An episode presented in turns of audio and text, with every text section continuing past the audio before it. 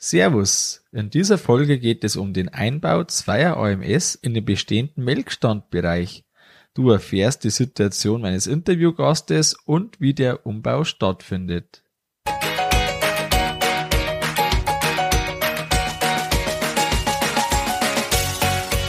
Herzlich willkommen beim Kuhstall Bau und Umbau Podcast. Hier bekommst du viele nützliche Ideen und Tipps für deinen optimalen Stall mit Blick auf das Wohl von Mensch und Tier. Schön, dass du da bist. Ich bin Gusti Spötzl und ich unterstütze Milchkuhhalter, die richtigen Entscheidungen für ihren Stallbau oder Umbau zu treffen und eine für sich optimale Lösung zu finden, ohne jemals schon einen Stall geplant und gebaut haben zu müssen. Hallo in der heutigen Folge. Heute geht es um den Umbau vom Melkstand auf den Roboter. Es geht beispielsweise um den Standort im Stall, es geht um den Ablauf der Umbauzeit und was am Roboter wichtig war. Du erhältst außerdem einen kleinen Einblick in den Kuhstallbau Online-Kurs. Viele haben eine ähnliche Situation. Man erlebt, äh, überlegt viel, wie irgendwas umgesetzt werden kann. Also wenn man jetzt beispielsweise eben auch wirklich dann vom äh, Melkstand auf den Roboter umstellt, überlegt man sich, wie das im eigenen Stall am besten passen würde. Es gibt da immer oder in der Regel unterschiedliche Versionen, die in Frage kommen, je nachdem, wie die Ausgangssituation vom Betrieb ist. Und da schaut man sich dann verschiedene Betriebe an, um möglichst Eindrücke zu sammeln und diese Beispiele, die helfen ja dabei, die eigenen Überlegungen weiterzuentwickeln.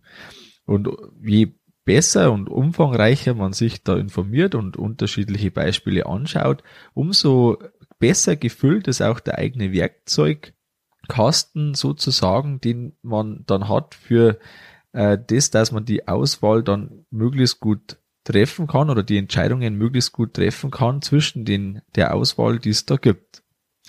Ein interessantes Beispiel können wir jetzt anhören.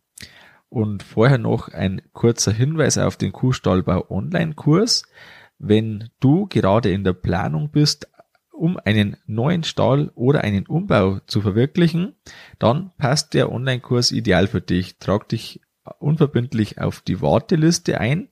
Im Kuhstallbau Online-Kurs gibt es dann eine Runde von unterschiedlichen Landwirten, die ein Ziel haben, ihren neuen Stall oder Umbau möglichst gut zu planen, so dass es runde Arbeitsabläufe gibt und dass es den Kühen gut geht. Und nun starten wir direkt ins Interview. Mein heutiger Interviewgast hält aktuell 80 Milchkühe im Laufstall aus dem Jahr 1975. Der Betrieb liegt im Allgäu in der Nähe von Kaufbeuren. Der aktuelle Stall bindet zu viel Arbeitszeit und Arbeitskräfte. Die Abkalbebox war zu klein und schlecht zu erreichen. Für den Klauenpflegestand gab es keinen festen Platz. Durch mehrere Umbaumaßnahmen werden zwei AMS eingebaut. Die Abkalbebox ist nun gut erreichbar und der Klauenpflegestand hat einen festen Platz. Die Arbeit soll flexibler werden. Es gibt also viel Gesprächsstoff. Ich freue mich, dass du hier bist. Willkommen, Christoph Seitz. Servus, grüß dich. Du hast dich für zwei Roboter entschieden. Warum kommen zwei Roboter und was ist dein Ziel dahinter?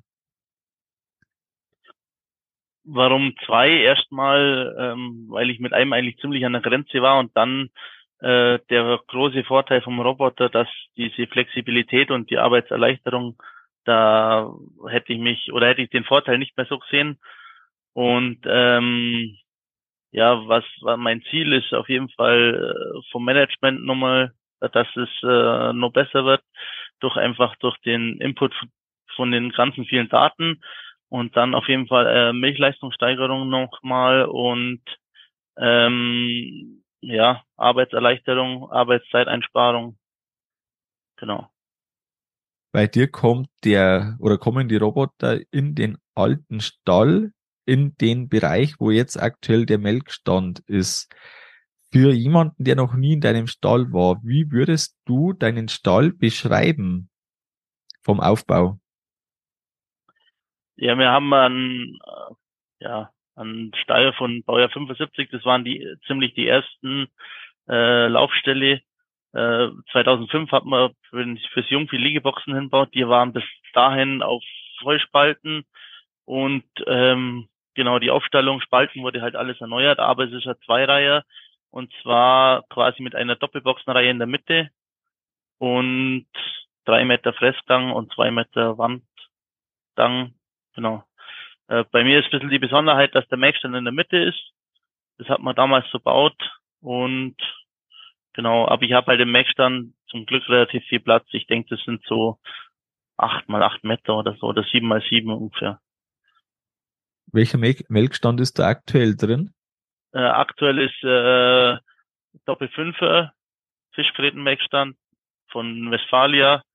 Äh, eigentlich von den Maßen noch vom, von 1975, aber 2000 haben wir die komplette Technik erneuert und Abnahme nachgerüstet und genau die, die Standgerüst zum Teil erneuert. Mhm. Und die Liegeboxen, sind das Hochboxen oder Tiefboxen? Nee, Tiefboxen. Ähm, also es waren ursprünglich Hochboxen, die hat man dann umbaut auf, auf Tiefboxen. Da haben wir hinten so eine Stufe mit, ich glaube, 28 oder 30 Zentimeter. Und das funktioniert jetzt eigentlich ganz gut. Und da haben wir 2013 äh, die komplette äh, Liegeboxen äh, raus, oder die waren eigentlich kaputt, haben wir halt erneuert und haben jetzt freitragende Boxen reinbaut, wo nur noch im Kopfkasten eine Säule ist. Und dann, äh, genau, weil die sind natürlich auch von den Maßen so relativ klein. Die Kühe sind ja die letzten 40 Jahre extrem viel größer geworden. Und da kommt man das ein bisschen komplizieren. Mhm. Äh, der Standort vom Roboter ist eben da, wo der Melkstand war. Und das ist relativ mittig vom Stall, wenn man in der Länge sieht. Welche Vorteile bietet der Standort durch das, dass du eben da ziemlich mittig im Stall sein kannst? Äh, der Vorteil ist, dass ich auf jeden Fall zwei Gruppen machen kann. Ähm, ist jetzt nicht konkret geplant. Eigentlich habe ich geplant, dass ich ähm, eine so eine äh, ja so eine frisch, nicht ganz Frischmelkergruppe, aber halt die ganzen Kühe, was äh, problematisch sind, wo man treiben muss und die wo ein bisschen unter Beobachtung sind, also wie eine Selektionsgruppe und dann die Hauptmelkergruppe. Und wie schaut es aus äh, zur Selektion oder äh, dass du eben dann nur speziell selektieren kannst? Ist das über die zwei Gruppen erledigt oder kannst du nochmal speziell äh, ja einige einzelne Kühe selektieren? Ähm, ich kann von jedem Roboter in jede Gruppe selektieren und in die Abtreibebox. Eigentlich im Optimalfall hätte ich nur so eine Kurzzeitselektion gewollt, aber das war, ist im Altbau war es nicht umsetzbar. Also auf keinen Fall. Das ist ja jetzt schon, wir haben schon alles so optimiert, dass wir jetzt so selektieren können. Und sind die beiden Gruppen gleich groß, links und rechts dann sozusagen? Ähm, ziemlich, also auf, in der, auf einer Seite sind dann die Selektionsgruppe und die Trockensteher und auf der anderen Seite sind die restlichen. Aber theoretisch sind sie Liegeboxenanzahlmäßig dann fast gleich groß. Also Trockensteher und Selektion und der Rest. Aber wenn man noch erweitern würde, dann würde es dann irgendwann vielleicht auch besser passen. Aber das muss ja nicht unbedingt ein Nachteil sein, so wie es jetzt ist. Genau, siehst du Nachteile in dem Standort, den du jetzt hast, oder sagst du, das ist jetzt für den Stall auf jeden Fall die äh, geschickteste oder beste Lösung? Also ich, es ist die beste Lösung, so wie es jetzt ist.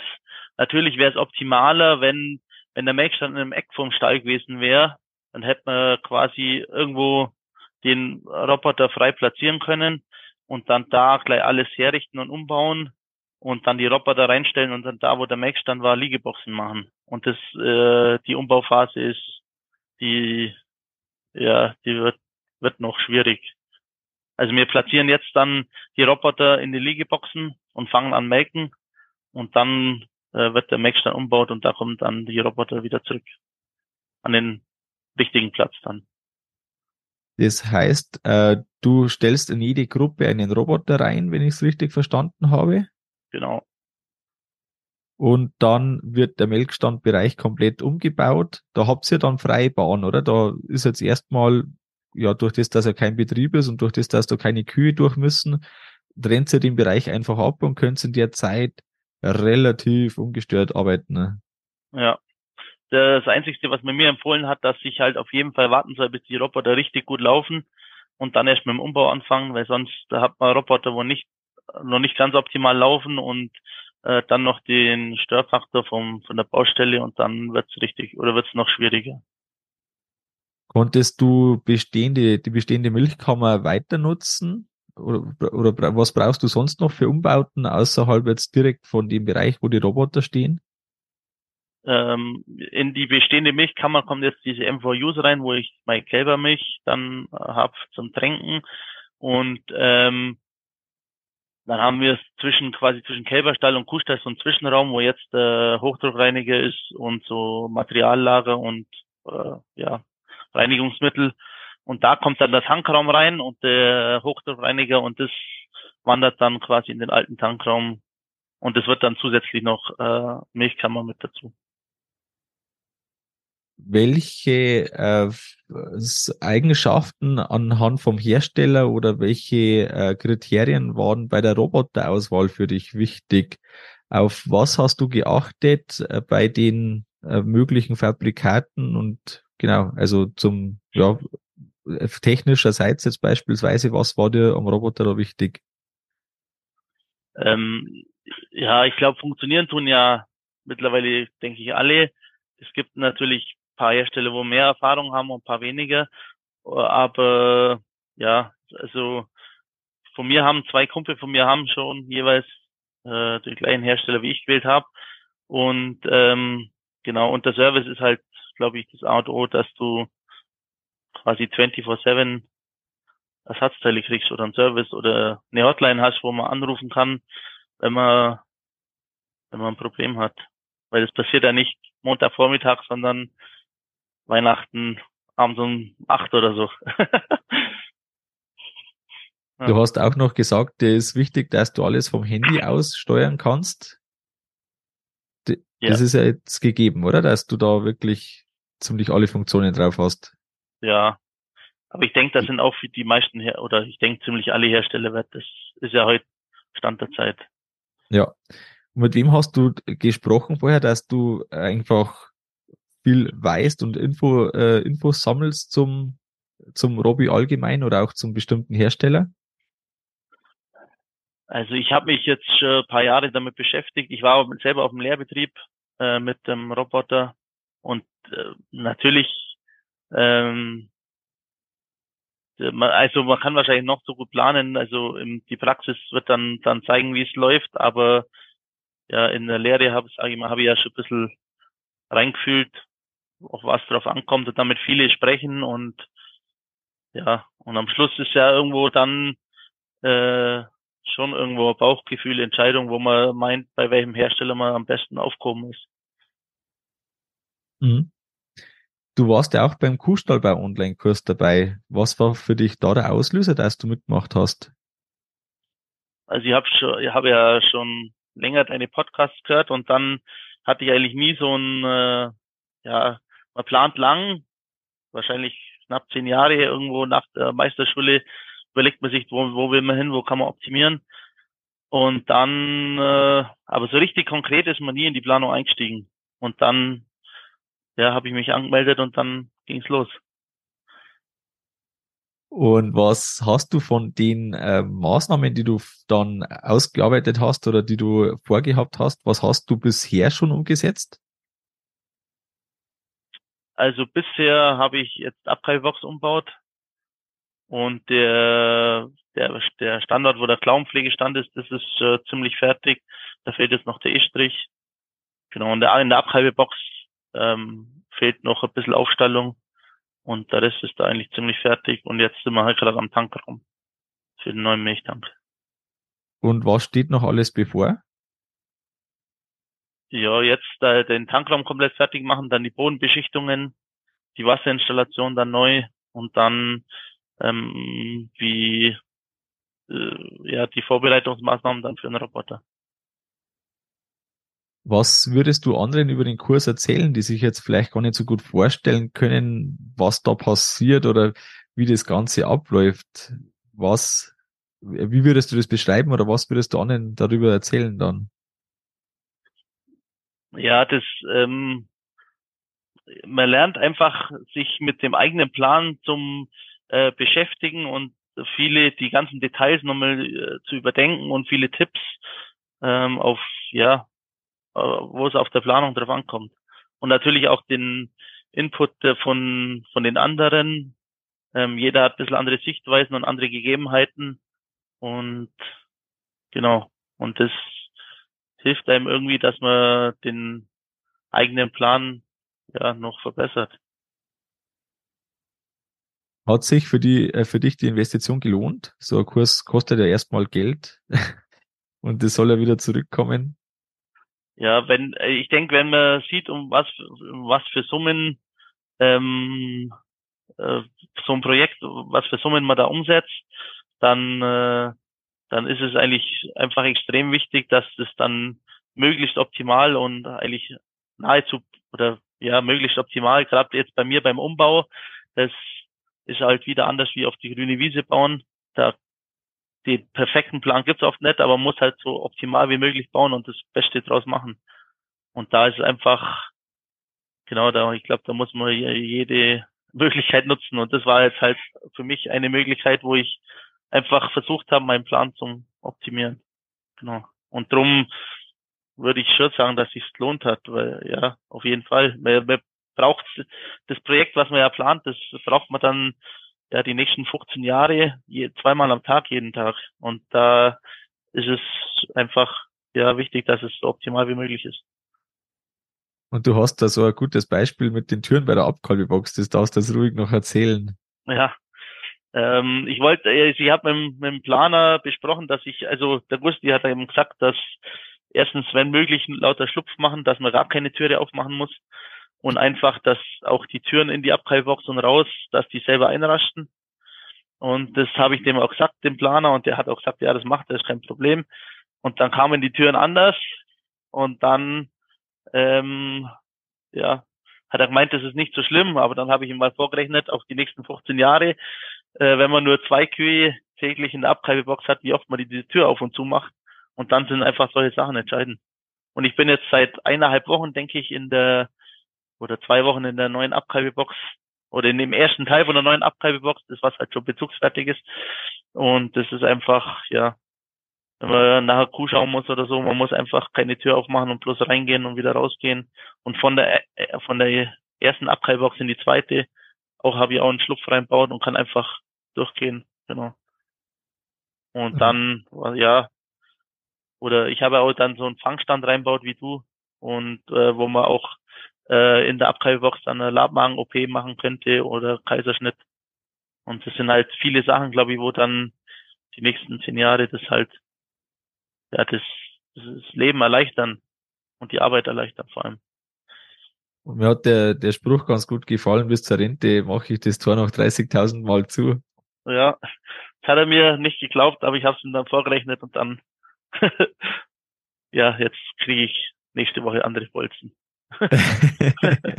ja, und das sind unfassbar hohe Zahlen. Und da, wenn man sich einfach mit seiner Planung beschäftigt und auf solche vielleicht Kleinigkeiten ja irgendwo auch kommt, die aber dann trotzdem täglich das Leben erleichtern, dann ist das, glaube ich, schon äh, einfach, wo man sagen kann, das bin ich jetzt froh, dass ich das so habe, wenn man das dann zum Rückblick, im Rückspiegel dann mal sieht oder wenn man dann auch täglich drin arbeitet. Du hast auch den Klauenpflegeplatz noch umgebaut oder bereits umgebaut, so ist eigentlich dann richtig, oder du bist gerade dabei, wie man es genau nimmt. Auf was hast du da geachtet und was war dir beim Klauenpflegeplatz wichtig? Also bisher muss man sagen, wie es bisher war, eigentlich äh, bisher mal habe ich den Klauenpflegestand, der war quasi in so einer Parkposition im Kälberstall, wo halt Platz war und dann musste man hinschieben, mm, da dass halt die Kuh äh, reinkommt und dann am besten links und rechts zur Schubkarre oder irgendwas hinstellen, dass die Kuh nicht auskommt und dann äh, Strom anschließen und alles und danach wieder alles sauber machen und wegziehen.